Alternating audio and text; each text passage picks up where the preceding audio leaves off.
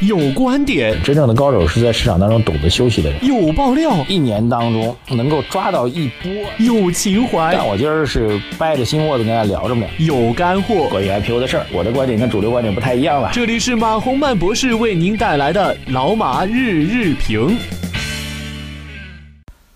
好，各位老马日评的听众朋友们，大家早上好。二零一六年的八月二号啊，首先来看一下昨天这个海外。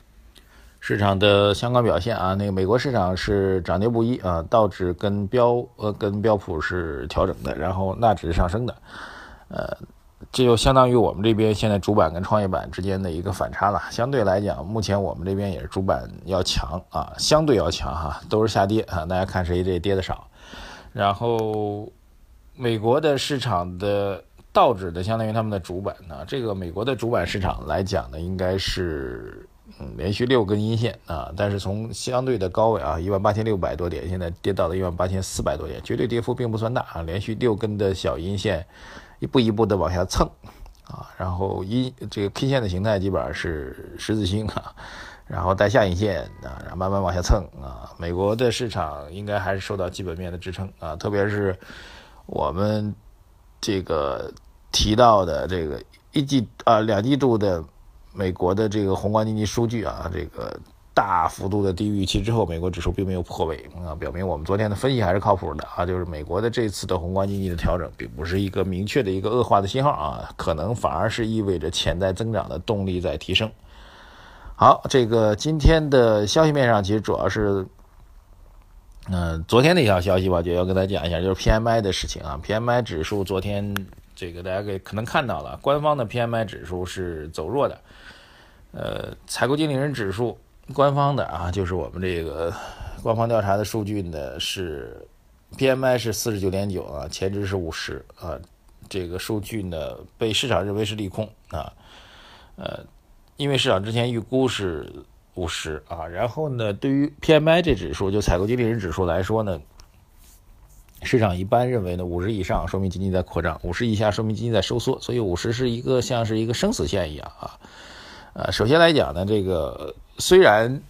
从概念上来讲，五十以上确实表明经济在扩张，五十以下是经济是在收缩啊。但是呢，你说四十九点九和五十之间到底有本质性区别吗？啊，其实是没有的啊。这个问题我是专门跟这个。呃，采购经理人指数的这个编制的专家聊过这事儿啊，他专门讲这个问题。他说，虽然我们认为，就我刚才这原话啊，五十以上扩张，五十以下是收缩，但是你说四十九点九和五十点一之间，真的就是天翻地覆的差别吗？啊，还真的不是。所以第一点，这个虽然是负面的消息，但是并没有那么明显的一个调整。第二点就是。我们仔细来看一下这个 PMI，就官方的 PMI 为什么往下掉啊？大概几方面原因。第一方面就是江苏、安徽、湖北、河北等地的生产指数回落幅度比较大啊。这些省份一念，你可能就有感觉啊，基本上是前期洪涝灾害受的影响比较大的省份啊，江苏、安徽、湖北、河北等等。呃，前一段来还说在武汉去看海嘛，对吧？然后安徽的灾情也非常严重，河北更是非常严重。前一段邢台还出现了一些这个社会动荡的问题啊，社会的一些呃不稳定的问题吧，啊，因为洪涝灾害，对，所以这些省这这些地区之所以 PMI 指数在出现下调，跟这个自然性的灾害是有关系的。这是我要讲第二点啊。第三点，从这数据当中，其实我们可以看到一个比较相对偏利多的数据，那就是。发电的耗煤量大幅度的增长，哎，这是几大发电公司所统计的耗煤数规模是在增长的啊。六大发电集团的发电的耗煤量同比确实在增速啊，在提升。另外还有啊，这是第三点，第四点呢就是财新，啊就是以前的汇丰的那个 PMI 指数啊，我们被称为民间版的 PMI 指数啊，现在是被财新给冠名了啊，财新杂志冠名，财新杂志的 PMI 指数呢是意外大涨的。啊，这个数据是创出一年半以来的最高值啊，这个状况是比较出乎意料的，啊，当然目前很难去解释啊，因为两家公司具体两个 PMI 指数具体样本上有多大差别，现在其实并没有一个非常严谨跟客观的评论跟分析。一般来说，大家认为这官方的 PMI 偏重于大众型企业啊，这个财新的 PMI 偏重于中小型企业，这是我们一般的看法。但是究竟这种偏重能有多大的差别呢？始终没有一个明确的说法。但如果按照这种惯例来讲啊。官方的 PMI 偏大众型企业，那么财新的 PMI 偏中小型企业的话，那么财新的 PMI 走得好，就意味着中小型企业在复苏。哎，这这恰恰是我们这个官方啊，就是我们调控部门要非常侧重的一点。还有一点呢，我们从惯例上来讲，我会发现这个发电企业的耗煤数量，还有财新的 PMI 和工业增加值的相关性会比较高啊。工业增加值就是工业企业的利润，所以从这角角度来讲，我们来推呃两个结论：第一个，PMI 走低啊，那么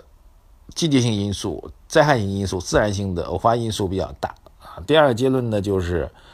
呃，它是否意味着我们的中小企业在提振？是否意味着工业增加值的数据在提振呢？啊，换句话说，七月份的宏观数据是不是有可能会出现一些意料之外的惊喜呢？我们觉得这里先先埋一个伏笔啊，我们觉得存在这种可能性啊，这是对于呃宏观数据方面的一个点评。其他方面消息我们来看一下啊，其他方面消息来讲，今天来讲，呃，国内方面比较值得关注的是。央行的《金融时报》提到了这个银监会的一个报道，银监会在全国范围内开展为期两个月的民营小微企业融资难、融资贵问题的专项检查，这跟之前讲的七个督导组的效果是一样的。呃，还有就是有海外机构预测未来是。几个月当中会有更多的海外资金流入到中国当中来啊！六月份外资连续第四个月增持境内的人民币的债券，然后规模大概是四百七十七亿，创出一四年二月份以来的新高。渣打认为，全球投资者正在努力寻求高收益的资产，为人民币债券就是一个比较好的选择啊！但当然，这个状况如果得到确定的话，那实际上意味着，呃，资金外流的问题并不存在。而且昨天大家可能也关注到，昨天的人民币汇率中间价是呃向上调整的。啊，所以整体来讲，中国的金融大的环境是相对比较稳定的，没有出现类似于一月份啊，就是美联储去年十二月份加息之后，一月份的这个全球货币资金的动荡啊，人民币的境内的人民币并没有出现呃比较明显的外流的问题。所以按照我们节目的逻辑吧，这各位看市场的投资机会有不同的逻辑的判断。那我们节目的逻辑判断还是从经济基本面角度来讲，基本角来讲。大的首先大的问题没有啊，就是资金因为中美之间经济运行啊，在国际环境当中出现中国资金大量外逃，然后导致全球金融市场啊，特别中国境内的金融市场快速收缩的问题没有。第二，在国内来讲呢，确实出现一些结构性的风险啊，结构性风险主要是调控部门希望能够把房地产的这种过猛的问题能够遏制下去，哎。呃，这会使得就是以这个所谓去杠杆的形式来体现出来，对于整个金融市场当中的一些去杠杆的一个状况啊。第二个层面，这是中国宏观的货币层面，其实是整个货币层面，呃，希望能够把庞大的货币资金从虚拟资产当中引导或者压缩或者逼迫它到实体经济当中来，这是第二层面。这个层面会对股市产生影响，因为股市本身也是跟杠杆相关，虽然它不像。房地产那么赚钱那么多，但是确实是一个被杠杆所带来伤害的这样一个去杠杆所带来伤害的这样一个领域啊。第三点呢，就是我们说，呃，为了对冲这个经济下行的风险，会有一系列的促进经济增长的政策出台啊。我们觉得稳增长现在是一个潜在的一个概念和前提啊。以带动生产实实体经济的生产制造业的复苏来带动整个中国经济增长，这大概是三点。这三点之间相互是有矛盾的啊，特别是第一点相对偏稳定，第二点和第三点之间就去杠杆和呃这个生产企业复苏之间是有一定矛盾的。这要考验的是调控部门强大的这个掌控能力啊，毕竟你去杠杆实际上对实体经济来说也可能会带来资金面的紧张的问题，对吧？如何去解决，其实是一道难题。但是我们觉得应该要有一定的耐心吧。我我个人是仍然对于宏观经济的好预期，我们不说有多好，但是我们觉得好预期是有信心的。这种信心应该还是会反馈到资本市场当中来的。但资本市场呢，现在受到的一个加强监管，然后这个投机性资金被赶出去，这本身是属于去杠杆的一个功能啊，就把这些投机性资金从资本市场当中赶出去，这本身也是属于我们最高调控部门的去杠杆的一个因素。啊，所以它像是一个短期的阵痛而已啊。嗯，对，就举我个人一个例子，我觉得可能也比较相似啊。这个前一段因为跑步嘛，导致足底出现了筋膜炎啊，然后找针灸师傅给扎了一下啊，扎针的时候剧痛啊，基本上是惨叫连连啊。呃，但是当时师傅说的这样一句话，他说这个叫做短痛和长痛的问题啊，这筋膜炎扎了之后这个很，否则你筋膜炎可能要疼一一个月到半年。走路脚跟都完全都疼啊。所以短痛和长痛的问题啊，股市现在加强监管、去杠杆、打击投机资金，给市场造成了短期的痛苦，但是中长期可能会带来一个趋势性上涨的更好的机会。好，今天先聊到这里，谢谢各位的收听。呃，欢迎大家关注我们的微信公众号“财经马红版”啊，有问题有留言，我们都会在那里给大家做相关的回复。谢谢大家，再见。